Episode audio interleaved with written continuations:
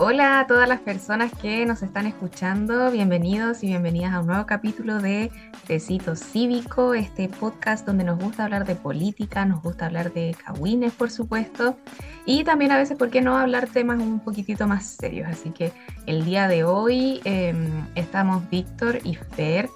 Víctor, ¿cómo estás? Hola, hola. ¿Cómo, ¿Cómo va este 2023? ¿Partió bien, cabrón, para ti? Em, sí, un poco movido en realidad. Eh, en el capítulo pasado estaba contando como que tenía como movimientos laborales y hoy me encuentro en vacaciones, así que hay que aprovecharlas nomás y, y darle para adelante, que está empezando el año en realidad. ¿Y tú cómo has estado? Bien, sí. em, e- es, raro pasar como de, tener las vacaciones en la U a tener una pega de, oficina y, y seguir trabajando como si nada. E- Es, extraño. Estoy en esa transición que yo creo que después uno se acostumbra, pues sí, en realidad. Yo creo que sí. después planificáis mejor las vacaciones y todo, como que es el momento del año como para ti. Sí, Al final, dos meses de estudiante, como ¿qué podíais hacer si tampoco a lo mejor estabais trabajando, tampoco teníais muchas lucas? pues? sí, pues eso era fome, no, no tener Sí, pues. plata para pasar las vacaciones y bueno, básicamente fueron todos los veranos de mi vida, así que... Más una eso. Y era como, ay, ya vamos a la playa por el día. Claro, weón, con el fin de semana y es como, weón, bacán, ¿qué hiciste en las vacaciones? Puta, fui de las ocho semanas que tuve, un fin de semana a la playa. Maravilloso. Y el resto en mi casa, jugando Play. Sí, sí, ese fui yo. Y sigo Sí. siendo, puro jugando FIFA. Y bueno, por esas razones también es que Víctor y yo somos los únicos hueones de tecito cívico que estudiaron en un colegio municipal. Y básicamente por Perdón, eso estamos- perdón lo precario de la vivencia.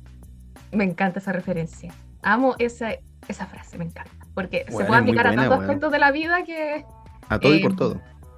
Porque sí, gente. El día de hoy queremos hablar de un tema un poquito más serio, obviamente eh, con esta cuota de humor que nos distingue, pero queremos hablar de la educación en Chile, particularmente la educación escolar, porque, eh, bueno, ha sido época de conocer los puntajes de la Me siento muy señora porque ya no se dice PSU, pues ya no se llama así. Me siento como la gente que le decía con la prueba de aptitud académica y, después Y pasó tuvo a- otro nombre antes, pues, si fue la PDT también, pues, la prueba de transición. Ah, ¿verdad? pasamos- Tuvimos dos nombres entre medio que no los dimos, pues, weón. Doblemente Somos vieja. Claro, yo el otro día, de hecho, como que había, mm, le pregunté a mi hermana, que está a punto como de entrar a la U, el otro año ya está en cuarto, así como si iba a dar la PSU o iba a estudiar otra cosa. Pero ¿cómo si "Ya yo a tu hermana la conocí siendo guagua? ¿Cómo, cómo va a entrar a la Pues universidad? No puede. El otro año está en cuarto, pues, weón. Así, así de simple. No. Sí, pues. Oh, Si nos conocemos hace, ¿cuánto? ¿Nos conocemos? ¿Seis años? 2017. Oh, Seis años. claro. Oh, El viejazo. Mira lo que generó un capítulo de Tecito Cívico, weón. sí, como ya sentí la pérdida de colágeno en mí. Weón, la cagó. Ya hablar como de vacaciones planificadas ya te, te entra otra cosa, pero hablar como de PSU ya es como, weón, vayan a acostarse. Tatas. Eso, es como, siento que en algún momento voy a hablar con gente más joven que yo y les voy a decir como, oh, ya, ¿y, y qué onda? ¿Cómo fue para ti cuando diste la PSU? Y es como, yo no di la PSU, di la PAES. Y ahí voy a quedar como Eh, señora. Weón, ahora son mil puntos. Cacha, que tu referencia ya de puntaje ya la weá es distinta. po. Ah, ya, pero decir, entremos no en sé, materia entonces. Bueno, estamos en época donde la gente ya se empieza a matricular, ya salieron los resultados de las postulaciones, entonces hay gente que ya se está matriculando en, en las respectivas carreras donde quedaron seleccionados y seleccionadas. Em, pero claro, este proceso vino cambiando, eh, primero con la prueba de transición, eh, que vino a reemplazar a la PSU, que yo no entendí al final nunca por qué la prueba de transición era distinta a la PSU, no entendí qué era lo que tenía de distinto. Yo tampoco Em, entendí, o sea, o a lo mejor se filtró, sea, fue la única weá que fue transitoria. ¿verdad? Y que más encima la filtró un carabinero, ¿no? La chucha, weón. Tienen del año que le pidan, weón. Es como, no, ya esos carabineros, la institución está en crisis, ¿qué podemos hacer para mejorar nuestra confianza? Filtremos la prueba de selección universitaria. Weón, la vamos a hacer. ¿Qué Con podría pasar que ya filete? Son tan weones. Entonces después ya tenemos la famosa PAES, que no me acuerdo qué significará. Significará como prueba de acceso a la educación superior, por las siglas. Eh, pero busquemos, po. ¿Por qué la PAES se llama PAES? No, sí estamos bien. PAES. ¿Qué significa? Prueba de acceso a la educación superior. Perfecto. Ah, muy bien. Ya, un puntito ahí para mí. Y claro, están estas primeras diferencias que en puntaje, hace muchos años atrás, cuando el Víctor y yo dimos la PSU, em, creo que no se podía sacar cero puntos, pues como que partíais del 300, ¿o no? Como 300 horas y ya Creo no que recibiste ni wea. 150 era el mínimo cuando se hizo la weá del ranking, se cambió a 150. Ya, eso era si dejabais la prueba en blanco, así no, no Claro, nada. y ahí el ranking de hecho igual te subía a los 150, po, porque no podíais tener un ranking más bajo que 300 y algo. Sí, porque recordemos gente que tenía también la prueba de este componente del ranking y del NEM. El NEM es la concentración de todas tus notas de primero a cuarto medio. Eh, primero medio, no primero básico, porque eso sí ya encuentro que sería demasiado descriteriado considerar tus notas de primero básico. Em, Sí, pues weón. Es como, weón, te cagaron, incluyeron el pre-kinder. Como, weón, me sacaba la chucha y me ponían un uno. No tiene sentido. me saqué la chucha desde los cuatro años aprendiendo a dibujar árboles, weón, para entrar a la carrera que quería. Y lo bueno es que a lo mejor gente lo logra, pues. Pero te imagináis como, Claramente weón, yo yo no soy la gente. 7. Y el ranking era la posición que tú tenías dentro de, de tu generación de cuarto medio al egresar en tu colegio. Entonces, si el puntaje, no sé, más alto en, en tu colegio, en tu generación, era como, ya, los 850 de ranking estaban, qué sé yo, en el promedio 6, porque ese era como el promedio más alto que, que se había logrado y tú tenías, qué sé yo, un 5.8, tenías, qué sé yo, 800 puntos, no 850. Era algo así, ¿o no?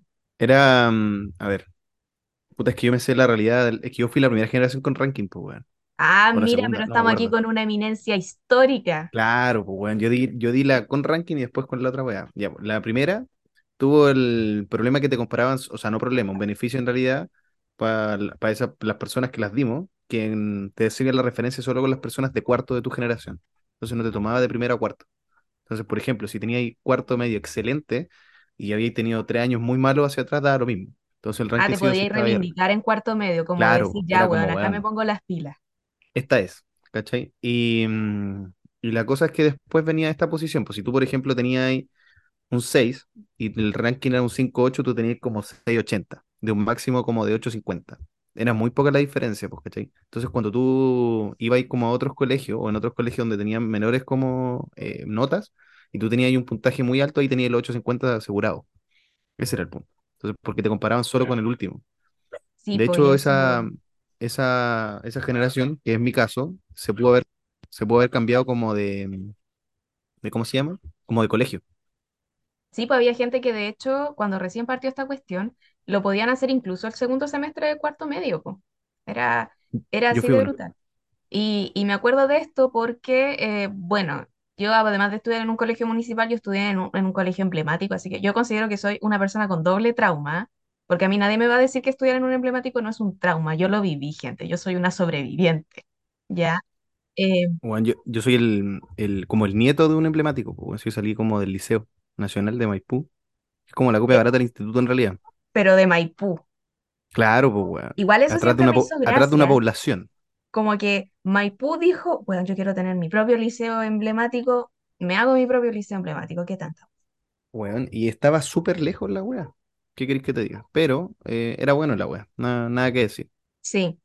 Y, y sí, pues yo me acuerdo que em, era súper brutal porque, claro, como que desde, desde todos los demás colegios municipales el ranking se vio como, como una súper buena medida, porque claro, generaba como, como un poco compensar este efecto que tenía la PSU, que por lo general a los, a los colegios municipales les iba muy mal por razones de desigualdad estructurales, eh, por menos acceso a, a educación.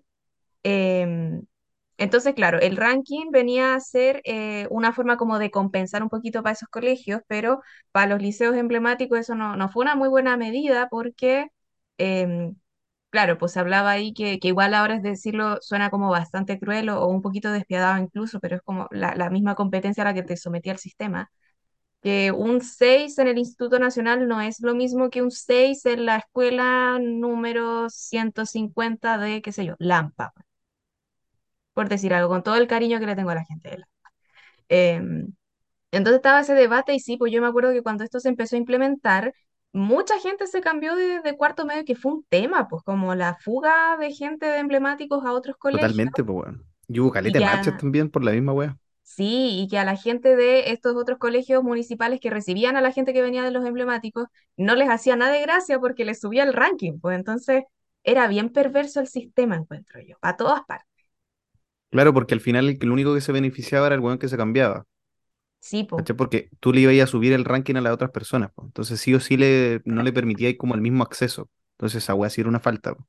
Y ahora desde el punto de vista como la decisión fue súper egoísta porque yo lo hice, ¿cachai? Yo me fui a otro colegio municipal al lado, como cerca de mi casa. Liceo mm, José Ignacio Centeno A75. ah, tú te de cambiaste de colegio para hacer Sí, eso. po.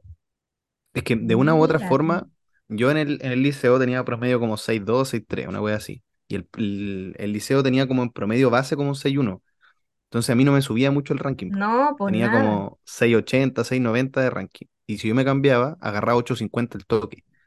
Entonces de una u otra forma me permitía a mí asegurarme el cupo en la universidad que quería.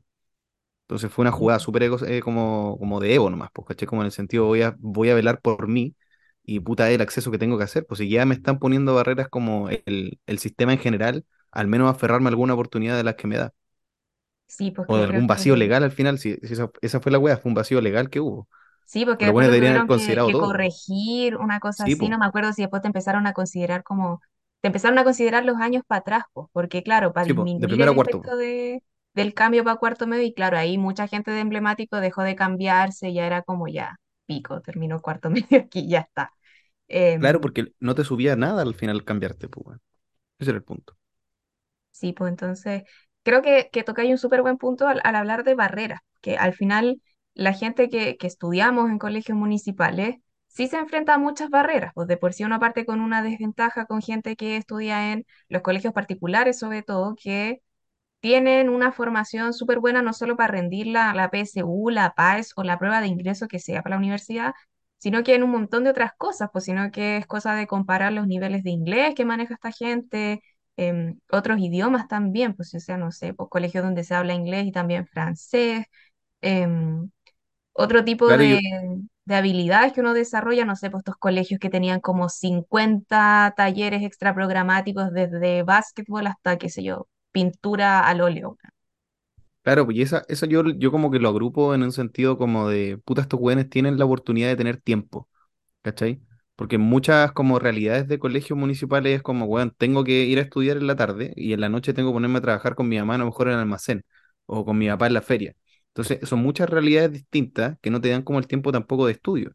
Entonces, cuando tú llegáis al colegio, que en algún momento me pasó, llegáis cansado, ¿cachai? Y esa weá es muy distinta. Tú llegáis a las 8 un cuarto de la mañana, ocho y media, de repente a las 8 y llegáis raja, porque no dormiste bien el, el anterior, entonces ¿cómo pueden rendir también en el colegio? Y ese también es otro beneficio como de los colegios eh, de arriba, en el sentido de, puta, tienes la capacidad de decir la frase, lo único que tienes que hacer es estudiar, literalmente.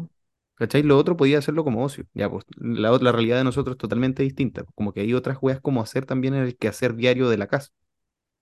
Sí, ¿no? Y además de que los colegios municipales tampoco son, son un ambiente grato para estar, independiente de lo humano, porque lo humano igual puede ser muy distinto a lo material, pero si no sé, yo pienso mucho en el invierno, ¿cachai? Si en el invierno, em, esta- estas cosas que, que cuentas tú, pues que además de llegar cansado al colegio porque tuviste que trabajar o, o porque pasó cualquier cosa en tu casa, llegáis a una sala que en algunos colegios es tan brutal que llegan a tener los vidrios rotos de las ventanas, que Sí, el pues, mobiliario no es bueno, que las condiciones para estudiar po- por, ninguna parte están. Entonces, no sé, yo me acuerdo de mi experiencia en el colegio, que yo igual reconozco que es bien distinta a la realidad de la mayoría de los colegios municipales, ¿cachai? Como dentro de los municipales yo me considero una persona privilegiada, em, pero no sé, a mí siempre, ahora me río de la wea, pero por ejemplo en invierno, claro, pues no, no teníamos calefacción ni nada, las salas eran heladísimas, ¿cachai? Imposible tener calefacción, pues, weón. Y la única solución que encontrábamos era como ya, como que alguna done un, un hervidor o hacemos una rifa para comprar un hervidor y tenemos un hervidor en la sala y nos preparamos un té durante las clases para pasar el frío.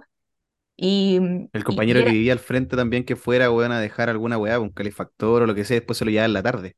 Era tan, pasó. era tan precario todo que como que ya varios cursos empezaron a hacer lo mismo, esta cuestión de tener el hervidor, ¿cachai? O colegio grande, no sé, pues solo en mi generación éramos cuatro cuartos, no, eran ocho cuartos medios, pues, ¿cachai? Entonces Y lo que pasaba era que nos empezaron a advertir que ya no, no se podía poner eh, hervidor, porque si ponte tú dos cursos enchufaban el hervidor al mismo tiempo, se caía Oh, la red ¿verdad? eléctrica, weón.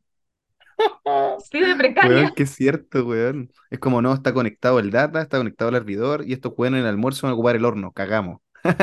No hay luz Hoy, en la tarde. ¿verdad? Los microondas. Yo, yo voy a contar algo, algo súper personal, que igual es triste, y aquí ¿Qué pasó, vuelvo a retomar la, la frase de Abello de perdón lo precario de la vivencia. Pero a mí, por ejemplo, no, no me gusta la comida caliente, ¿cachai? No, yo la comida caliente, no sé, al microondas la meto como 30 segundos, ¿cachai? Y en invierno ya, un minuto. Y me gusta la Claro, que esté tibia, así como para llegar y comer. Sí. Y lo he pensado, y claro, pues es porque en el colegio, puta, teníamos dos microondas para todo el pabellón de la media, que eran ocho cursos por, por nivel.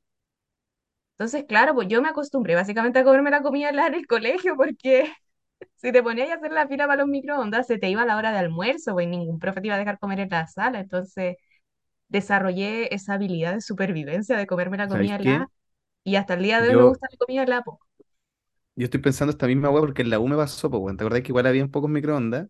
Y yo en un momento cuando estábamos ya como donde almorzábamos, que era el cuarto en nuestra facultad, Yo en un momento almorzaba ya helado, era como puta, sé que no quiero hacer la weá de fila, me da una paja gigante y esta weá ya lo he hecho. Y compañeros me preguntaron así como, weón, ¿por qué te estás comiendo la comida helada? Es como, ahora que lo, ahora que, ahora que lo dices, tiene todo el sentido del mundo, weón, estoy acostumbrado a tener que comerme la weá helada porque en el colegio no iba a ir al microondas. Somos Qué paja, weón. Weón, pa'l hoyo. Y eso que nuestra realidad dentro de todo, como decías tú, igual es como dentro de un privilegio. Imagínate que nuestra realidad no es tan precaria como otras realidades que sí son más precarias, pues. Sí, pues sí. Sí, yo me acuerdo que, no sé, yo llegué a séptimo básico en, en ese colegio, que es como lo típico de los emblemáticos, podía entrar ahí en séptimo básico o en primero medio. Y yo llegué en séptimo ya, yo venía de, de un colegio particular subvencionado en, en la Florida, pero igual era, era un colegio particular subvencionado precario, ¿cachai? Como, tampoco era la gran wea tampoco. em, pero yo me sorprendí cuando me cambié de colegio, ¿cachai? Onda, Yo vi el gimnasio de, de mi colegio municipal eh, emblemático y dije, oh, weón, esta wea es increíble. Como que yo encontraba que el colegio era la raja. Un entusiasmo que me duró el primer año nomás, porque después, después no tenía después te das encontrarlo cuenta como de las cosas que tiene, pues, weón. de lo precario de la vivencia y empezáis a ver otras realidades que además yo justo entré a ese colegio para el 2011, pues entonces estuve tres meses de clases, ¿cachai? Después yo no volví al colegio hasta octavo básico del año mal, siguiente, pues. Y empezáis a ver otras realidades como otros colegios, las comodidades que tienen, y te das cuenta como de todo lo que falta y de que al final muchas cosas las terminan supliendo los profesores, como lo típico de, oh puta, la weá, se acabaron las hojas para imprimir las pruebas, y eran los profes los que traían una resma de su casa para imprimir las pruebas. Como ni siquiera lo más básico para medir conocimiento, po. lo más cuantitativo Plumones, de el los data. plumones, pues los plumones los traían los profes, pues, o para poner cortinas en la sala, pues, weón, uno se Ah, tenía que yo, organizar yo hice rifa para poder comprar esa weá, literalmente. Todos pusimos Cortina, pues, como una, una luca, ¿cachai? Como entre todos, compramos cortinas, visillo y arreglamos un vidrio que teníamos roto. Al pico. Si no lo Oye, hacíamos me sigo nosotros, no lo hace de weas que, que ahora me dan tanta vergüenza, pero es porque es como el trauma de, del Weón, es colegio. que, es que no te sentáis a ver esa weá, pues, ¿cachai? Ese es el punto, pues, weón. ¿Cachai? A mí me pasó que cuando, cuando yo me cambié de colegio, al, al otro que salí de cuarto, fue un cambio brutal, po, porque yo pasé de un colegio que tenía, puta, weón, casi mil estudiantes a una weá que tiene 150. Que nosotros ya nos cambiamos y éramos como, no sé, pues, weón, 40 weones más. Entonces ya estamos sobre como eh, poblados en la estructura como del, del colegio y, mm, y weón, veía de todo, de todo. Desde profesores que eran muy malos, weón. ¿Cachai? Tú sabés que la suma de dos catetos no puede ser mayor que la hipotenusa, ¿cierto? Una weá matemática. No, Víctor, yo weá, ahí me fui a la ya, chucha, pero pico. te creo, Pero, confío en ti. ya, bacán. La weá es que una profesora, yo me acuerdo, tengo muy puntual esa weá, mi profe de matemática. Esa weá lo hizo mal. Nos dio una hipotenusa que daba mayor que los catetos, porque lo estaba hablando. Y yo levanté la mano y le dije, profesora, esa weá no se puede porque es una regla matemática. Me dijo, no, háganlo igual. Pero le dije, profe, va a dar Ah, chucha. irracional. Esa weá no se puede. No existe ese triángulo, no existe. Me dijo, no, tienen que dibujarlo igual, ya, ya. ¿Cachai? Esas realidades son totalmente distintas. po. Igual tus compañeros también de una u otra forma. Porque yo tuve compañeros que, no sé, pues, weón, tenían una realidad totalmente distinta a la mía. Que literalmente, weón, lo único que tenían que hacer en el colegio era comer. ¿Cachai? Porque ahí les daban de una u otra forma alimento. El weón no, no le prestaba atención a los profes, no hacía, no sé, pues weón, todo el día. Iba a comer, después iba a su casa y ese era su día. ¿Cachai? Esa realidad yo no la había vivido antes, siendo que me pasé de un colegio municipal a otro. Es totalmente distinto, pues. Es, un cambio, pero brutal. Y ver cómo de una u otra forma se despreocuparon también de ellos, porque ellos no, no se preocuparon de él ni, de- ni de- desde que entró en séptimo hasta cuarto, porque jamás lo hicieron. Entonces ahí viene como lo que decís tú de los profes que tienen que suplir ciertas cosas. Y cuando ya los profes no pueden suplirlo, porque de una u otra forma pueden estar chatos también de su realidad, eh, quedan desamparados. Es como, ¿qué viene ahora? ¿Qué, qué queda? ¿Para dónde van? Es es como, es como el colegio realmente como un trámite nomás, pues, para sacar el cartón de cuarto medio y un poco este discurso de, bueno, es que ahora para todo te piden cuarto medio, pues hasta como no Claro, sé, que, que la gente lo dice como un ejemplo súper súper despectivo, ¿cachai? Pero lo típico es como, no, pero es que hasta para limpiar baños te piden cuarto medio, ¿cachai? Como, como no, no, no. No, no quiero poner como, como un trabajo despectivo eso, sino que la gente lo, lo pone así como ejemplo, como tal, ¿cachai? Que hasta para ese tipo de cosas necesitas cuarto medio. claro. Como, como si para limpiar el baño necesitáis educación. Bueno, para cualquier wea necesitáis educarte. ¿Cachai? No, no podemos partir de la base que hay empleos que no necesitan educación básica y otros que sí. No todos deberíamos tener educación, se supone, según derecho. Sí, pues entonces, Dicen, dicen, pare- parece que debería ser, parece que Chile tiene ratificado una weá que dice que así, weá. Pero sí, ¿no? Y siguiendo con las vivencias precarias, yo me acuerdo que en el colegio ya igual estábamos acostumbradas, bueno, colegio mujeres, a que los baños no, no tenían confort y tampoco tenían jabón, ¿cachai? Entonces uno, uno tenía que llevar su propio confort, ¿cachai? Su- sus pañuelitos qué desechables, real, weón. uno tenía que sobrevivir. Y a veces, bueno, la- las más vías, las que se atrevían y entraban al baño, profe, y le robaban confort a los profes. Em, y yo me acuerdo que para primero medio cambió la directora, ¿cachai? Y, y algo pasó también a nivel municipal. Ah, cambió la alcaldesa también, pues ahí está la web. Y, y yo me acuerdo que fue una revolución, weón, que ese año tuvimos jabón y confort en los baños, weón. Y esa weá fue, pero una revolución. Y yo ahora miro para atrás y es como, hola, weá precaria, conche su madre. Es que, weón, es horrible, weón. si en mi baño tampoco había confort. Bueno, nosotros, yo iba en un colegio de hombres. Entonces asumían que estos weones no cagaban, pues, weón, solo meaban. Como, weón, no voy al baño a cagar porque evidentemente no hay confort y mis compañeros me van a wear porque estoy cagando. No porque no Sí, tengo ganas. ¿Cachai? Eso. Weón, ¿cómo no te van a dar ganas de cagar, weón, en todo el año, weón, en el, en el colegio? Sí, una weá obvia. Pero no había confort, pues, weón. Qué real esa mierda. Y así con, con un montón de, de otras cosas, pues Igual, como... igual debo decir que habían compañeros que eran como, puta, en ese tiempo lo- uno los llamaba más vivos, po. Entonces de repente, pa'l- no sé, pues, esta wea. En, yo tenía el desayuno como a las 10, ¿cachai? Entonces te podían dar una manzana, un té, un pan, la wea que fuera, pues, lo que Era bacán cuando había pan con palta. Aunque fuera palta diluida en Oh, agua, sí, weón, weón. era un A mí me gustaba el pan con queso, sí, y el pan con huevo. Ahí yo me repetía. Oh, Yo me hice rico, amigo de las tías. Entonces entraba con ellas, así como que me decían, pero pase, y me llevaba dos panes. Un virgil.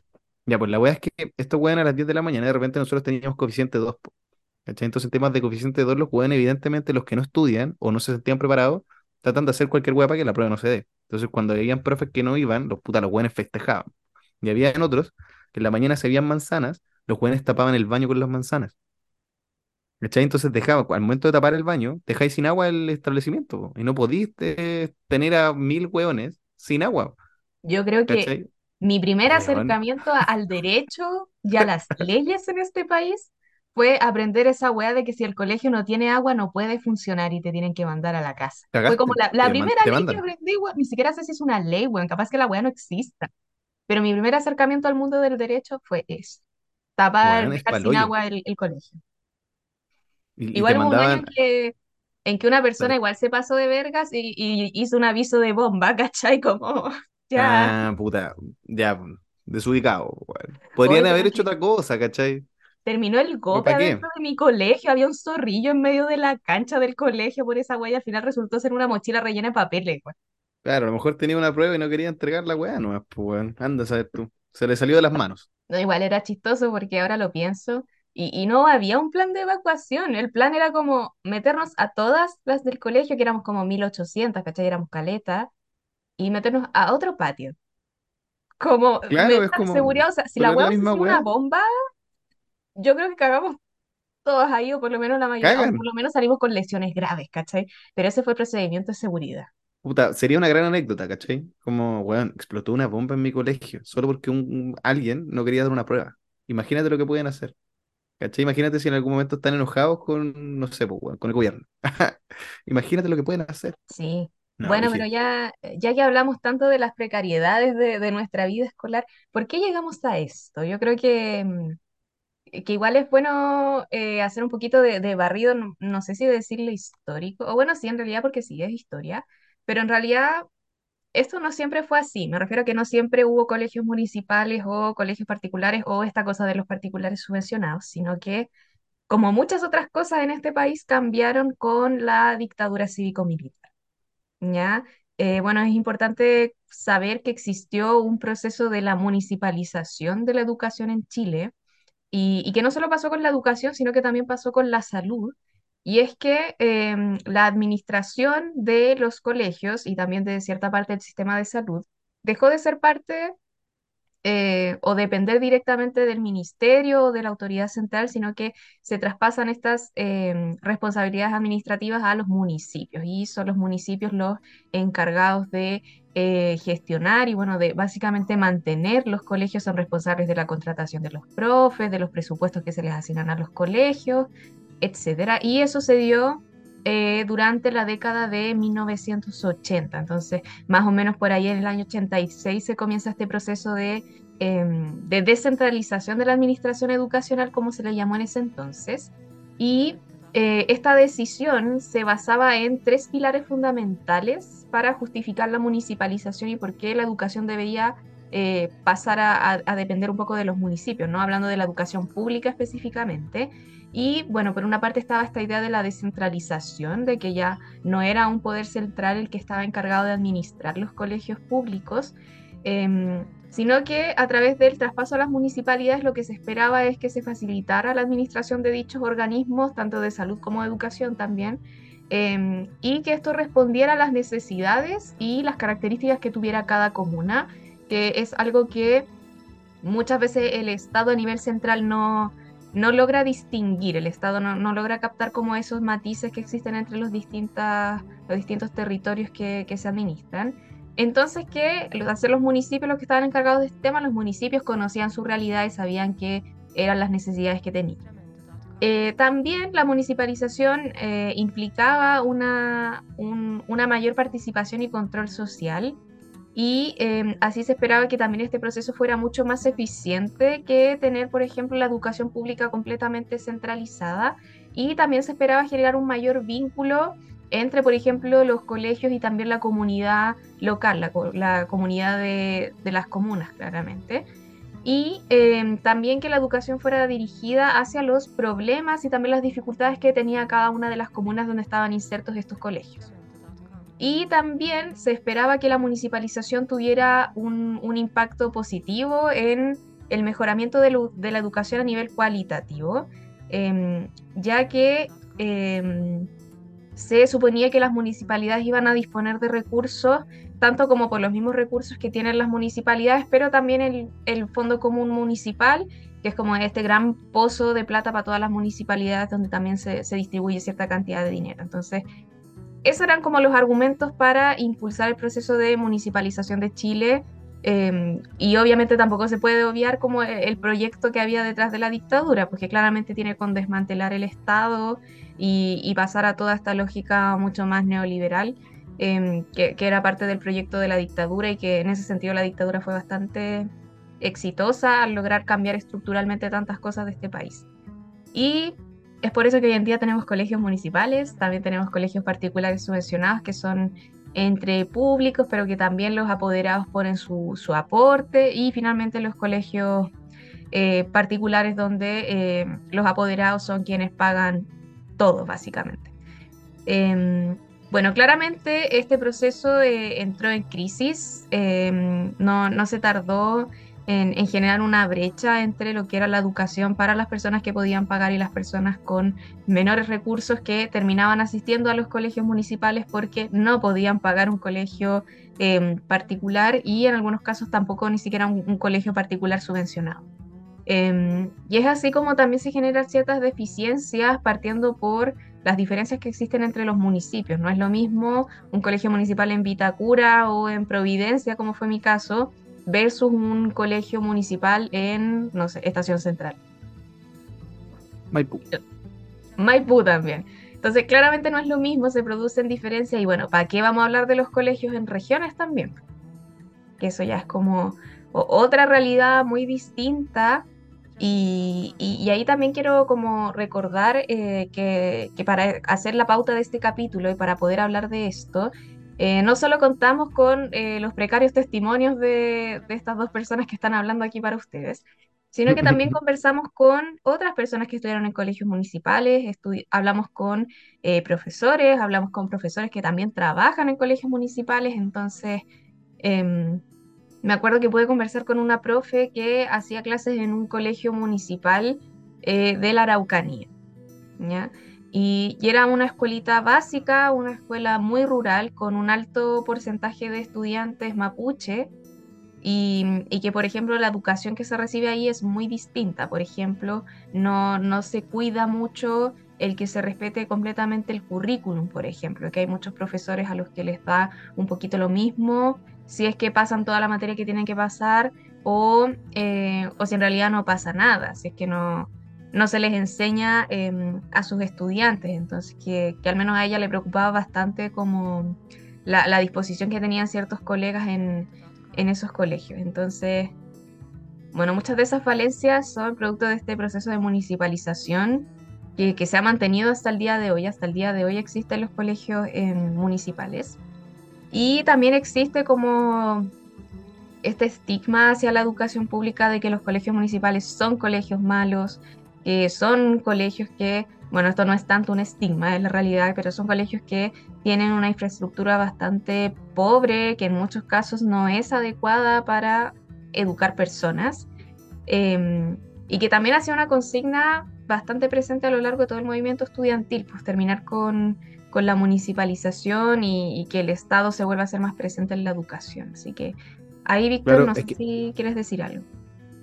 Es que al final yo creo que son dos cosas como importantes. Lo primero em, es como que no hay fiscalización, porque todo lo que decíais, pues como puta, si el profe no quiere hacer clase, no quiere enseñarle, no hay forma de poder decirle puta, oye, ponte las pilas, pues, ¿cachai? Si es que el director o directora del colegio tampoco quiere hacer algo, porque sabe que el consejo municipal tampoco le va a decir algo. Onda, es imposible en mi cabeza como onda, agarro el colegio municipal que es malo y lo elimino, no puedo. ¿Dónde meto todos esos estudiantes que, quedaron ahí del colegio? ¿Lo voy a meter en otros colegios, cachai?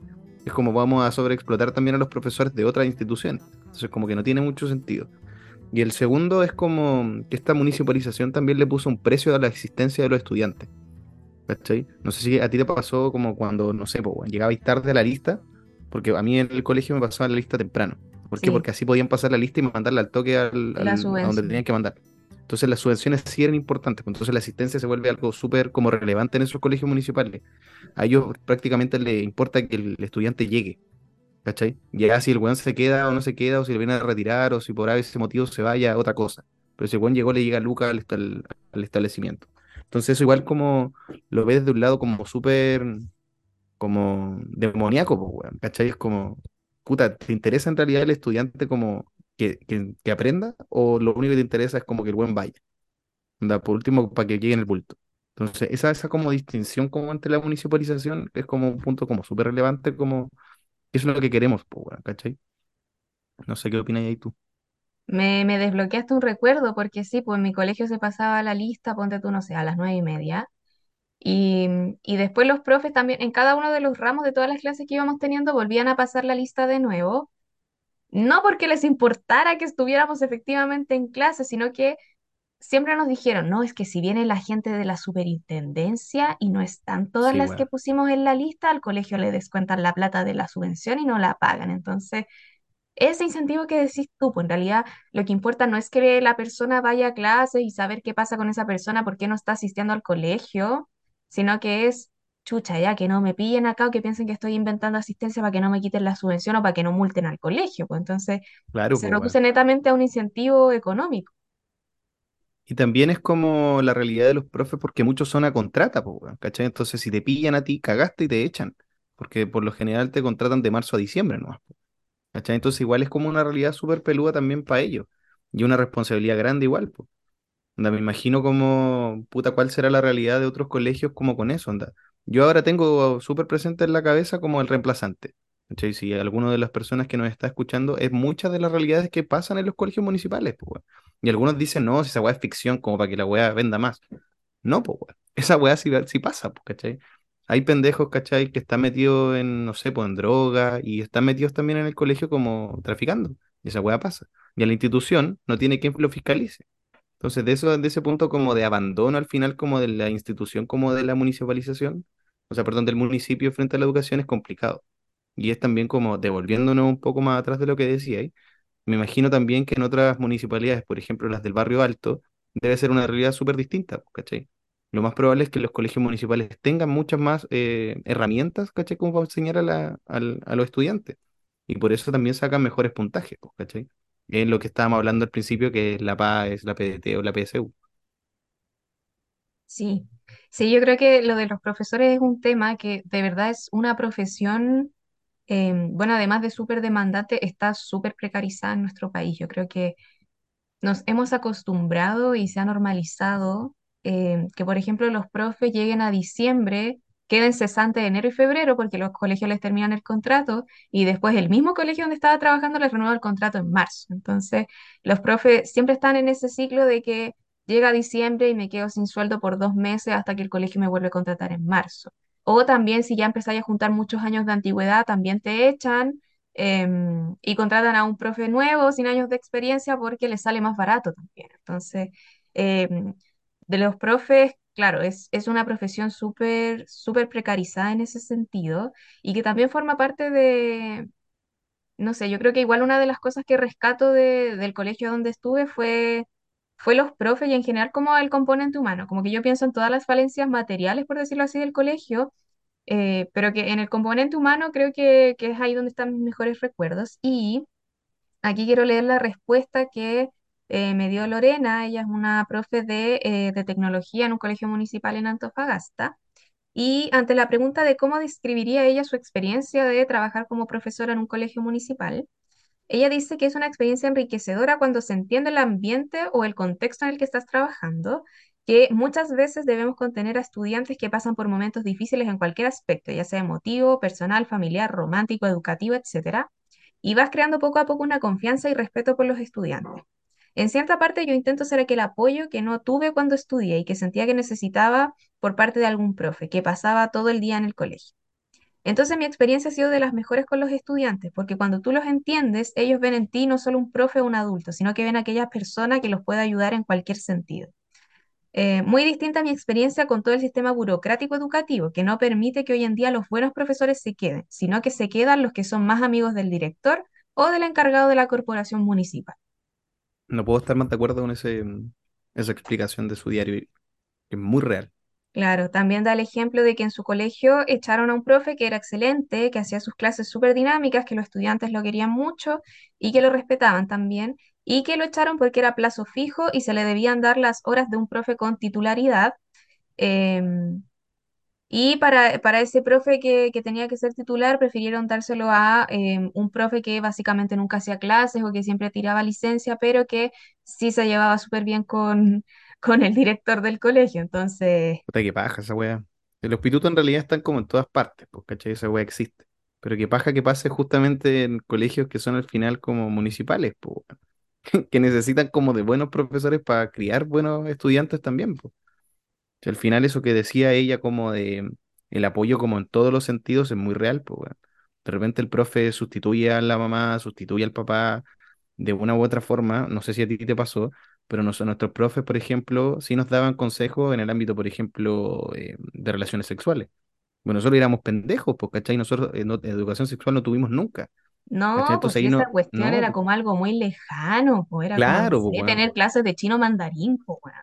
Yo llegué, yo también tuve clase de Ni Hao, la única cosa que sé que decir.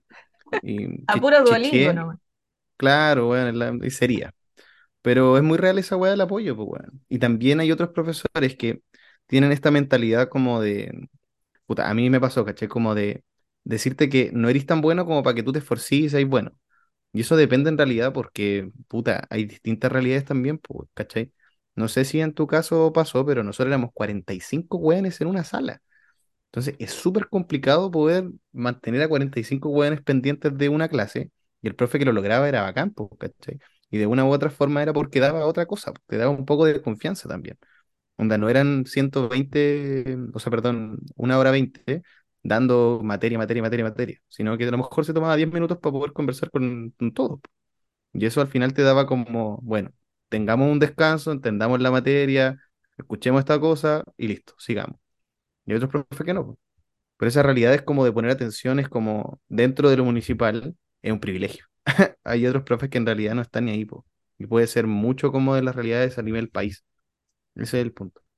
Sí, pues sí es cosa de ver que los colegios eh, particulares los cursos no son de más de 20 estudiantes, po. Y como ya 15 porque, qué sé yo, porque el aprendizaje tiene que ser focalizado, porque por sala además tienen dos profes, ¿cachai? Como el profe que te hace la clase, además como un profe como tipo auxiliar o como tipo Claro. ayudante. Em, en cambio, en un colegio municipal, no. O sea, yo me acuerdo, el curso más chico que estuve eh, mientras estuve en ese colegio municipal fue de 43. O sea, el curso más Cacha, chico donde estuve, 43 estudiantes, y el curso más grande, 46. Lo máximo debían ser 45, no sé cómo tenía 46 mi curso. Yo en un Eh, momento cuando entré al, al liceo, yo era el 46. Yo fui el niño 46 de la lista. era Bueno, el niño estuve que, como, que siempre tenía que ir a pedir silla a otra sala. era ese pendejo. Yo siempre fui ese weón. Porque a mí me inscribieron en el colegio ya después de las pruebas, pues yo ni siquiera di prueba para poder entrar. Que tenía buenas notas, pero mi mamá fue en febrero, así como para preguntar, así como, puta, ¿podrá entrar este En una de esas, Claro, porque el colegio, el liceo en realidad es nuevo, si era del 2003. Yo entré a esa weá como el 2009, entonces igual eran como generaciones nuevas. Entonces em, fue mi mamá y le dijeron, sí, por las notas que pase nomás y todo el weón. Y bueno, estuve de oyente tres meses. Oyente. Eso quiere decir que si el weón, si un compañero no se iba de mi, de mi curso, cagaba. Yo no voy a entrar en la lista porque éramos 46, pues weón. ¿Cómo mierda justificáis que otro pendejo, si a ti, te dije que no podía ir estar dentro? Y yo así, concheto. Mi mamá me dijo, dale, juégatela. Dije, ya, pues. Y ahí se fue como en mayo, creo, junio, un compañero. Y ahí fui el 45. Palo yo. Es horrible esa wea. No se la deseo a nadie. qué increíble. Mira, acá leyendo otra respuesta. Em, esta me la dio eh, una, una ex profesora del Instituto Nacional. Em, y bueno, ella me contaba que no es solo la infraestructura de los colegios municipales, y mira, estamos pensando en el Instituto Nacional, pues, ¿cachai? Como igual un colegio municipal que es Claro, bastante distinto a, a la realidad de los demás colegios municipales. eh, y que no solo la infraestructura era una dificultad, sino que también la cantidad de estudiantes por curso y la proporción entre estudiantes y el apoyo para docente. Son 4.000 estudiantes, es poco el espacio y poco los funcionarios docentes y asistentes, porque claro, entrar a hablar ahí del psicopedagogo, del psicólogo, ¿qué, qué hacen en un colegio con 4.000 estudiantes? No, posible. Y además dificultad es que muchos de los materiales son autogestionados por los docentes y por los apoderados, em, mientras que los sostenedores, que eh, han pasado varios em, municipios, varios gobiernos municipales, no cursaban requerimientos de compra ni subvenciones de reparación durante años. Em, Entonces, claro, estas cosas pasaban, por ejemplo, en el Instituto Nacional, ¿cachai? Que es un, un colegio que a la gente le encanta utilizar de ejemplo básicamente para todo, como no, si es que el Instituto Nacional es como eh, lo que representa la educación pública Claro, como y las la, la condiciones de eran las mentes brillantes. ¿Cómo? y las condiciones eran estas, pues como, Sí, pues, weón. Imagínate cómo estaban esos cabros que aún así pudieron, como, weón, llegar a la universidad. Ese es el punto. sí, La es brígida. sí, que ahí también eh, se enfrenta como o- otra dificultad del proceso y es que si bien un estudiante de un colegio municipal puede llegar a la universidad, tampoco muchas veces no tiene las herramientas para mantenerse, pues, o para eh, poder sacar la carrera en los años que corresponde, por ejemplo, la gente que estudia con gratuidad, ¿cachai? Que atrasarse es un tema porque es un año que tienen que pagar, quizás no la totalidad, quizás pagan un, un poquito menos pero es precisamente la gente que menos puede atrasarse, pero a la vez es la gente que muchas veces tiene menos herramientas para poder cursar de buena manera la universidad, puesto que, que tocábamos al principio, que pasa si tu fin de semana tú no lo puedes ocupar para estudiar para las solemnes porque tienes que trabajar. Sí, pues. Sí, una, es, es que la realidad es totalmente como. Entonces está A ver, lleno de barreras por todas partes y son barreras que no se terminan nunca. No, porque vaya a arrastrar hasta puta. Yo creo que nosotros mismos arrastramos ciertas barreras hasta ahora, pues, ¿cachai? Onda, yo me, yo me Comer la imagino que si comida no. fría. Bueno, palpico. Pero, por ejemplo, nosotros supiéramos ahora eh, más inglés, por ejemplo, y más francés, lo más probable es que estaríamos en otro lugar, pues, ¿cachai? O en otro puesto como dentro de la, no sé, pues, de cada vez que tiramos como una respuesta a una oferta laboral. Entonces, son, son weas palpico, pues, weón, que te arrastran, pues, weón. No, y para qué hablar de las redes de contacto, que debe ser pero una cosa brutal en los colegios particulares, pues allá toda la gente se conoce, ¿cachai? Entonces Claro, se, pues, se van creando eh, ambientes burbuja em, y que muchas veces la, la gente igual hablaba como de los emblemáticos porque era como ya, decían que era como el punto de encuentro como de todas las clases sociales, ya era como eso, los colegios emblemáticos. Y yo también lo pensaba así eh, hasta que llegué a la universidad, porque no sé, pues mi colegio, la compañera cuica, ¿cachai? Como la que yo decía, oh, esta buena tiene plata, era por ejemplo la que era hija de un médico, ¿cachai? que evidentemente tenía una situación mejor que la mía, pero después llegué a la universidad y ahí conocí gente realmente cuica, pues, ahí conocí gente realmente con plata y yo Sí, dije, pues, no, weón. Yo jamás, si yo no hubiese entrado a la universidad, yo jamás me habría encontrado con esta gente en mi vida. A mí me pasa exactamente la misma wea. Es paloyo. En mi caso, yo soy el primer universitario también de la familia y, y esa realidad ya es paloyo. Ya porque no entienden de una u otra forma como la presión que tenía encima. Si bien tu familia te va a tratar de apoyar, no tienes la misma vivencia. Ya par- partiendo por eso. Pero esa wea de las redes de contacto es para la cagá. Porque a mí, por ejemplo, me pasó que en una pega llegó una practicante porque mm, puta, su vecino era mm, uno de los jóvenes que trabajaba conmigo. No llegó por otra cosa, ¿cachai? Onda, da lo mismo, a lo mejor lo que hubiera estudiado, hubiera llegado igual. Entonces, ya esa weá te deja como un, un dicho así como, puta, ¿dónde estoy yo parado ahora? Es palo yo. Imagínate dónde están otras personas que también estudiaron en colegios municipales, dónde estarán paradas ahora. ¿Cachai? Lo que tú decís como la, la hija de un médico, a mí me pasaba cuando era un papá o una mamá que era profesional. Ya da lo mismo que título fuera. Y esa ya era demasiado. ¿Cachai? Y a mí en mi caso, muchas veces me dijeron que, que puta, yo tenía plata. Y yo, pues, weón, lo único que tengo es mi casa que mi abuela la terminó de pagar así como hace poco. No hay nada más, weón. Lo otro lo estamos pagando poquito. Entonces, es una buena weá totalmente distinta.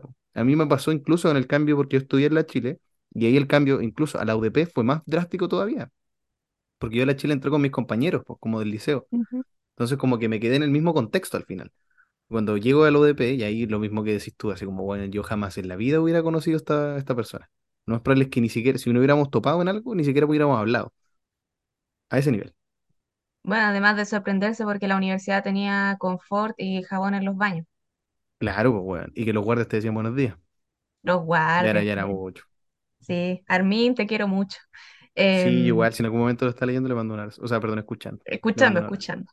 Sí, Sí, también es interesante hablar eh, con gente que, por ejemplo, tiene la experiencia de que estudió en un colegio municipal y después se cambió a un colegio particular subvencionado. Acá yo tengo el caso de eh, Mauricio. Él eh, estudió en un colegio municipal em, hasta octavo básico, esto en el año 2000. Entonces, hace harto tiempo igual y, que me gusta esto porque podemos hacer el ejercicio de, bueno, cu- ¿cuánto ha cambiado esto a lo largo de los años? Y, él contaba que, claro, él pasó su, su educación básica en un colegio municipal y después se cambió a un colegio particular subvencionado. Y cuando le pregunté, bueno, ¿por qué te cambiaste de colegio? Y en segundo lugar, si notó alguna diferencia entre un establecimiento y otro, eh, Mauricio me cuenta que eh, me cambiaron porque pensaban que en el colegio al que iba a ir era mejor y tenía mejores resultados para la prueba de admisión a las universidades. Y respecto a las diferencias entre colegios, cuenta que encontró eh, diferencias eh, físicas, sobre todo eh, en las materias, como en algunos ramos, ya que él se dio cuenta que, por ejemplo, llegó con una muy mala base en matemática, em, porque llegó a este colegio y empezaron a ver cosas que él jamás vio en su colegio municipal, y además se encontró con las clases de inglés, que es algo que él en su colegio municipal em, no, no tenía. Pero pese a eso, yo le pregunté que si él sentía que por haber estudiado en un colegio particular subvencionado tenía mejores oportunidades de las que pudo haber tenido en un colegio municipal. Y él me cuenta que en algunas cosas puede ser, pero él también siente que habría llegado al mismo lugar donde está, eh, que es su profesión, que se dedica al mundo de la salud, si hubiese seguido en un colegio municipal. Como que también tiene tiene esa mirada igual no, no tan determinista que, que uno a veces piensa, sino que él dice, no, ¿sabéis qué? Igual estudiando en un colegio municipal quizás habría logrado lo mismo, quizás tendría mi profesión igual. Entonces, em, respecto a la- a las mejoras que se podrían hacer, eh, habla mucho de que se necesita mejorar en los profesores y también en los directivos, que creo que es algo que ya hemos mencionado varias veces acá, como el rol que tienen los directivos de estos colegios, em, porque se nota mucho cuando no hay una planificación de las clases. Em, y también que debe haber una mayor exigencia hacia la dirección de los establecimientos y un compromiso con generar un poco de eh, proyecto educativo de verdad. Em, eso respecto a eh, Mauricio. No sé si quieres comentar algo de su respuesta mientras sigo buscando más respuestas de la gente, porque hablé con mucha gente. jeje. Es que es la realidad en realidad, como en realidad, en realidad, en realidad, lo que dije. No, pero lo que pasa ahí yo creo que es como, es más como determinación quizás del mismo, pues, ¿cachai? En el sentido de, puta, yo quiero ser esto y lo voy a lograr. Quizás las barreras fueron en otro, en otro tipo de, de cosas, pues como decía él, por ejemplo, las clases, las clases de inglés. ¿cachai? Ahí es lo mismo que decíamos hace un rato, onda, Esa, esa capacidad incluso de aprender otro idioma es casi un privilegio, po, weón, que no debería serlo. ¿Cachai? Si tú tenías un programa como de Ministerio Educacional de enseñar inglés, debería tratar de enseñar inglés en todos los colegios. Y ahí viene el tema de la fiscalización y todo. ¿Cachai? Entonces ya esa realidad incluso en otros colegios es como, ni siquiera vamos a contratar un profe de inglés porque no vamos a pasar inglés. Entonces ya el profe de inglés incluso ve una barrera laboral en ese, en ese sentido. Voy a tener que trabajar más probablemente en colegios pagados o subvencionados y no en municipales, cuando a lo mejor su foco era trabajar en uno. Es como, es raro, No, y la como por, disponibilidad de, de los materiales también, pues porque si claro, el colegio no, no te facilita herramientas para que tú le enseñes inglés a tus estudiantes y tú tienes que, por ejemplo, andar imprimiendo guías en inglés o em, esto va a ser muy antiguo lo que voy a decir, pero si no sepa, y la profe tiene que andar pirateando como este típico CD que te ponían en más clases, uno. así como listen and, and repeat, como, Weón, sí. y, y el mismo modelo de radio, weón, esa yo La misma radio. Todas las Es profes de inglés de Chile tienen la misma radio, Es que yo creo que primero debe ser la más barata y se segundo es la que te deja meter un CD, ¿cachai? Onda, hoy día quizá, puta, debe ser más fácil, pues, ¿cachai? Comprar un parlante con Bluetooth y ya la hueá bacán, pues, ¿cachai? Lo pueden reproducir por Spotify, a lo mejor un WhatsApp, qué sé yo. Pero en ese tiempo eran todas las weas iguales, grises con los parlantes Y azules. redondita con los Sí, botoncitos. weón. Fea la wea. Fea. No, no se puede decir otra cosa. Si era feo, weón. Sí, sí, me da como la misma energía que me da como el, el, el Ñuñuki, el Suzuki Expreso, es co- como la misma Weón, energía. sí, la cagó. Es Sí. como, mm, mm, no. Te falta demasiado para poder existir. Sí, bueno, también entre la gente con la que conversé, también hablé con gente que, eh, que estudió en, en colegio emblemático. Cuando les pregunté, bueno, ¿por qué, por qué decidiste estudiar en un colegio municipal, o sea, em, emblemático? O bueno, en realidad, ¿por qué tus papás eligieron eso por ti? Eh, porque no es que uno a los 12 años tenga mucha conciencia de eso. Em, y por ejemplo, una de las respuestas que me llegó era de que era de mis mejores opciones, em, era mucho mejor a otros lugares donde también tenía la opción y que básicamente era como la mejor opción que tenía. Y, creo que un poco por eso también la, gente que estudió en colegio emblemático o en estos coliseos de, de excelencia que también se les llama, eh, ¿por qué llegamos ahí? ¿Cachai? Como porque en el fondo era, en mi caso era porque no, no me podían pagar un buen colegio, porque tampoco tenía como las lucas para un preuniversitario, y yo lo, lo que tenía que hacer y mi misión en la vida en ese entonces, em, y con lo que me empezaron a atormentar desde mis 10 años, y en parte por eso ahora tengo trastorno de ansiedad, gracias familia, es porque me decían como, no, es que a ti te tiene que ir bien en la PSU para que podáis entrar a la carrera que tú quieres y además te den beca y podáis estudiar gratis, como, como Claro, pasar todas, apostar todo a que un colegio me iba a permitir hacer eso y que era como la mejor opción a la que yo podía optar debido a mi contexto. Y eso yo lo encuentro brutal. Sí, igual, pues, weón. Sí, es lo mismo al final. Es como la carrera que quiero, en realidad. Así como, A los 10 o es la, años, claro, pues, weón. Y es como, o es la opción que tengo para poder hacer algo. Es, ese es como al final el, el objetivo de todo esto, pues, weón.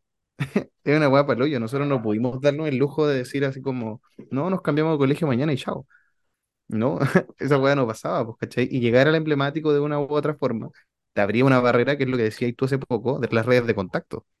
Es como, al menos, si ya no llegaste a la universidad, salir del emblemático te puede ayudar, no, no sé, pues buscar una pega más o menos decente, ¿cachai? En el sentido como, no sé, pues, weón, lo que aspiran algunas personas. Ese es el punto. Ya como que el, en la primera barrera como de la educación, el salir del emblemático sí te ayudaba cuando venías como desde más abajo. Era como la opción familiar. Y la mochila te la llevabas ahí tú, po, con, bueno, en tu caso 10 años, y en mi caso cuando me pasó en lo- a los 13, ¿cachai? Sí, entonces, y estáis chico, po, y chica en tu caso. sí, pues es como una carga y una cosa que uno empieza a entender desde súper chico, pues como esta, esta es la oportunidad de la vida realmente y porque también está muy, muy asociado esto de que al final para que a uno lo respeten y como uno poder optar a un, un nivel de vida decente en este país, tienes que tener un título profesional y que de otra forma no se puede, ¿cachai? Como creo que, que hay varias generaciones que tienen un poco ese trauma y por eso esa, esa fijación con, con el ser profesional, con ir a la universidad. eh, ojalá una universidad tradicional, ¿cachai? Con un- una carrera que te dé plata, ¿cachai? Un poco para cambiar tu contexto y, tu historia de vida y eso yo lo encuentro dem- demasiado terrible. No, no me, no me deja de sorprender lo terrible que es. Es que al final estáis bajo presión todo el rato. No descansáis en ningún momento. Me imagino, por ejemplo, miles y, y- y miles y miles de personas ahora o estudiantes que dieron la paz, ¿cachai? Y que en el sentido de, bueno, ya, tengo el resultado, entré a lo que quería, la raja. ¿Ahora qué? Tengo cuatro o cinco años que rendir al más alto nivel para que no me vaya mal, porque si me atraso, cago, no estudio. Entonces es una hueá súper brígida, y esa hueá lo tenéis que acompañar de algún otro proceso. Imagínate la frustración incluso de las personas que no quedaron en donde querían. Esa hueá es paloyo. ¿Cachai? Yo me pongo en los zapatos como de mis compañeros de generación cuando salimos de cuarto medio, de weón abrazarnos, literalmente llorando diciendo, weón, quedamos por fin en la weá que queríamos. Y de otros tuvimos que aconsejarlos de decir, weón, puta, se da de nuevo, ¿cachai? Lo podemos hacer de nuevo, te ayudamos a estudiar otra vez, ¿cachai? Es una weá súper complicada. Y al menos tuvimos ese contexto como de personas que se agruparon en un solo objetivo, que era entrar a la universidad. Hay otras personas y otras realidades de otros colegios municipales no emblemáticos o casi emblemáticos que es totalmente distinta. Es como, Sí, por fin salimos de cuarto. Ahora no me hinchar las weas. Es como, no, no, no tiene que ser eso, pues, ¿cachai? Es como, ¿qué es lo que quieres hacer tú? Si bien puedes optar a esta universidad, ¿cachai? O centro de formación técnica, o si no querías hacer algo así, está bien. Pero incluso cuando llegas ahí hay barreras. Es lo que decía como hace, hace poco en el sentido, de, tienes que estudiar una carrera que te dé lucas, porque si no cagaste. Incluso estudiando carreras hay veces que no ganáis plata. ¿Cachai? Porque la demanda es súper alta. Nos pasa a nosotros que somos cientistas políticos, que ya estamos, que somos profesionales, que de una u otra forma nosotros hemos tenido como, entre comillas, ni siquiera lo llamaría privilegio, pero sí tenemos la posibilidad de tener como una mm, experiencia laboral, ¿cachai? Donde ya nos han contratado en ciertas cosas. Me imagino a nuestros compañeros que aún no los han contratado. Debe ser una realidad súper complicada. Es y como, muy llegué frustrante de, sí, pues, bueno, llegué desde el Imagínate colegio sacarte la municipal. chucha toda tu vida y nada de lo que te prometieron, de lo que te, te dijeron que iba a pasar, pasó, pues, weón. Claro, po. Y es un esfuerzo que no solamente el- es la universidad, es como vienes desde el colegio municipal, que pasaste la básica, que pasaste la media, que tuviste que entrar después de una prueba a la universidad, que pasaste toda la universidad, que a lo mejor te retrasaste y viste esa frustración, y después salí al mundo laboral y te dicen, puta, ahora no te puedo contratar porque cagaste nomás. Estudiaste una wea que no debería haber estudiado. Es como, puta, pero si es mi sueño, pues, weón. ¿Cachai? Es súper frustrante en todos los niveles, incluso para el que lo consigue y para el que no lo consigue. Es una hueá paloya. Sí, sí, yo creo que deberíamos hacer una segunda parte de, de este tópico de educación en Chile, quizás más ligado al tema de las universidades, porque creo que también es, es un temazo como la, la cantidad de universidades que tenemos en este país, para los chicos que es poblacionalmente hablando, eh, la saturación que se habla de, de las carreras, de que incluso carreras ya súper tradicionales, no sé, como abogados a los que les cuesta encontrar pega cuando por mucho tiempo existió esto de como, no, es que sería abogado, voy a tener como la vida resuelta prácticamente forrado, y... weón. Y no, tenía abogados ganando 500 lucas, ¿cachai? O gente que, que Claro, no po. encuentra pega como abogado y que tiene que dedicarse al mundo independiente, pero obviamente Y con toda ganando la, 500 lucas quizás súper estresado también, ¿cachai? la Ni siquiera inestabilidad como... que di- eso, que eso Sí, pues, weón. implica. Igual, ahí quiero, quiero tomar de nuevo una respuesta que, que me dio Lorena, que es esta profe de, de Antofagasta. que, que igual ella habla también de, de una desmotivación que ella nota en los chicos de tercero y cuarto medio sobre, em, sobre entrar a estudiar, que al menos en el caso de sus estudiantes no, no tienen muy clara la película o tampoco les motiva, por ejemplo, seguir estudios superiores. Y, y un poco también porque viene como este asunto de, yo creo que de desesperanza aprendida, por decirlo así, de, de, bueno, como si es que voy a ser siquiera capaz de entrar a la universidad, pues, ¿cachai? Entonces, tienes chicos de 16, de 17 años que ya por el contexto en el que tienen, por el colegio en el que están, no se sienten capaces de, por ejemplo, seguir estudios superiores y ¿para qué van a perder el tiempo intentándolo? eh, si pueden salir del colegio y pueden ir a trabajar. Em, Lorena me contaba que tampoco había estudiantes que tampoco sabían qué querían hacer, como que algunos dicen como que quieren emprender, pero que tampoco saben, em, y que en realidad están bien desmotivados con el asunto de los estudios, y es como, son cabros de 15 16 17 años que prácticamente ya se resignaron con la vida, y eso Claro, yo lo pues, encuentro weón. terrible. Es que de, re- de una u otra forma llegáis a los 18 con la esperanza de, bueno, viene una prueba que pues, te puede salvar la vida, es lo primero. Y hay otro, otra visión, ¿cachai? Como la que decían así como de esta desmotivación a los 16 17 años, que quizá la universidad no es su objetivo. A lo mejor es solo trabajar de una sola cosa, ¿cachai? Yo tuve compañeros que salieron de cuarto, que no dieron la PSU, y en ese tiempo, perdón lo, lo viejo, se me cayó el carnet, pero, pero que dijeron así como, puta, los cinco años que tú pasaste estudiando, yo prefiero pasarlos trabajando en la misma empresa y después de los cinco a lo mejor voy a estar ganando lo mismo que tú, ¿cachai? Y tiene todo el sentido del mundo, quizás, ¿cachai? Pero ¿y si la jugada te sale mal? ¿Cachai? Es, es- como una weá súper como problemática, pues, ¿cachai? Porque de una u otra forma el título profesional, lo que hablamos desde el principio, es como que te da al menos un sustento de decir, desde aquí parto, ¿cachai? Ya si no encuentro pega, ya puta, tendré que buscar otra cosa, pues, ¿cachai? Pero la, la vivencia de eso es súper complicada, weón. Como de decir y decir, ¿cómo motivo a este pendejo? ¿Cómo le digo, puta, sabéis que hay herramientas para poder hacerlo? Y incluso hay una barrera que no hemos tocado y eso sí puede quedar para otro capítulo. Es como las personas de región que tienen que viajar a Santiago a poder estudiar, porque eso ya es un costo súper elevado. Imagínate las personas que tuvieron que estudiar en colegios municipales, que, no, que tuvieron que trabajar incluso los fines de semana, incluso en el colegio, que ahora tienen que ir a Santiago porque al final son dos casas que mantener. Es una realidad súper, súper fuerte que sea también ese, ese tema como de la centralización como de la educación superior, al menos en la región metropolitana. Sí, pues también porque, eh, bueno, sí, también podemos hacer el otro capítulo enfocado a universidades, pero claro, también en, en dictadura, cuando prácticamente se, cercenó a la Universidad de Chile y se crearon las universidades regionales, también tenían este foco de que enseñaran y prepararan profesionales como para las necesidades de la región. Pues entonces, si la región era como eh, muy fuerte en lo forestal, ya, bueno, vamos a producir puros ingenieros forestales porque es lo que la región necesita. Pero si tú querías estudiar otra cosa, como, ¿qué haces si naciste en una región, weón, que, no sé, es muy ganadera y donde se potencia mucho las profesiones, no sé, veterinaria o em, ingenieros agrónomos? Y si tú querías estudiar otra cosa, es como, encuentro que son tantas barreras que determinan todo, partiendo por el colegio donde estudias, que de por sí ya marca mucho si vas a tener mucha ventaja o si vas a partir muy atrás hasta la región en donde te tocó nacer, como las posibilidades que tienes y eso es Bueno, paloyo. Brutal, sí. Entonces, em, si te parece, Víctor, cerramos este capítulo aquí donde hablamos de, de varias cosas. Siento que fue muy, muy terapéutico. Me siento liviana sí, la cagó. después de, de compartir mis experiencias precarias en, en la educación pública. Creo que ahora voy a dejar la comida un minuto y medio desde, desde hoy día. Voy a ¿sabéis aprender a disfrutar el Claro, microondas. me voy a dar el privilegio de decir un minuto y medio de la comida, voy a comer la hueá caliente, como debería ser. Sí, pues weón. ¿Qué es esa weá de tomarse la sopa de la? No, mentira, la sopa nunca.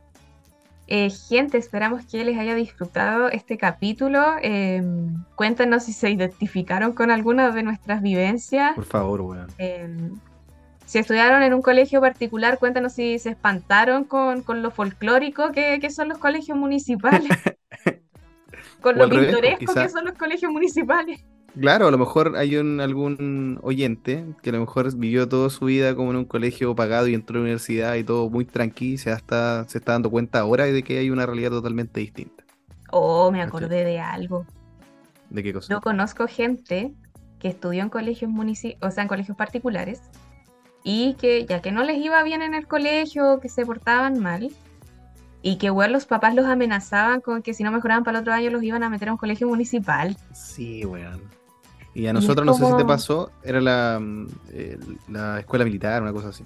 Te voy a meter a los milicos. Ah, no, a mí nunca me dijeron eso. Ah, no, a mí sí. te voy a meter a los milicos, weón. Y yo así, no, pero no, weón. Pero te das cuenta que para ellos es como un castigo, mientras que para, para gente es la única opción que tienen, weón, como pues, el contraste de visiones y de posibilidades que existen este es Chile, pues, weón. Así lo construyeron y así estamos viviendo. Sí. Hay que cambiar esta weá. Así que, bueno, se viene la segunda parte de esta temática de educación. Em, bueno, cuéntenos, ¿qué, ¿qué, les pareció este capítulo? Aprovecho de agradecerle a toda la gente con la que pude conversar, que me quiso compartir sus vivencias. No leí todas sus respuestas, ya lo sé, pero vamos a continuar en la segunda parte y ahí vamos a hablar mucho más de, de las respuestas que me dieron porque vamos a ligarlo a la PAES, Vamos a hablar también de la percepción que existe em, de los liceos emblemáticos, que hay algunos que consideran que es como la elitización de la educación pública, otros que lo ven como la oportunidad que tienen ciertas personas, entonces también hay un debate interesante ahí. Y obviamente también podemos tocar el tema de las universidades y al final qué, es el rol que están jugando las universidades en Chile hoy en día. Así que están más que invitadas a seguir atentos y atentas a las novedades de Tecitos Cívicos. Eso, que estén súper atentos. Nos vemos. Muchas gracias por escucharnos hasta, hasta este momento. Bye. Nos vemos.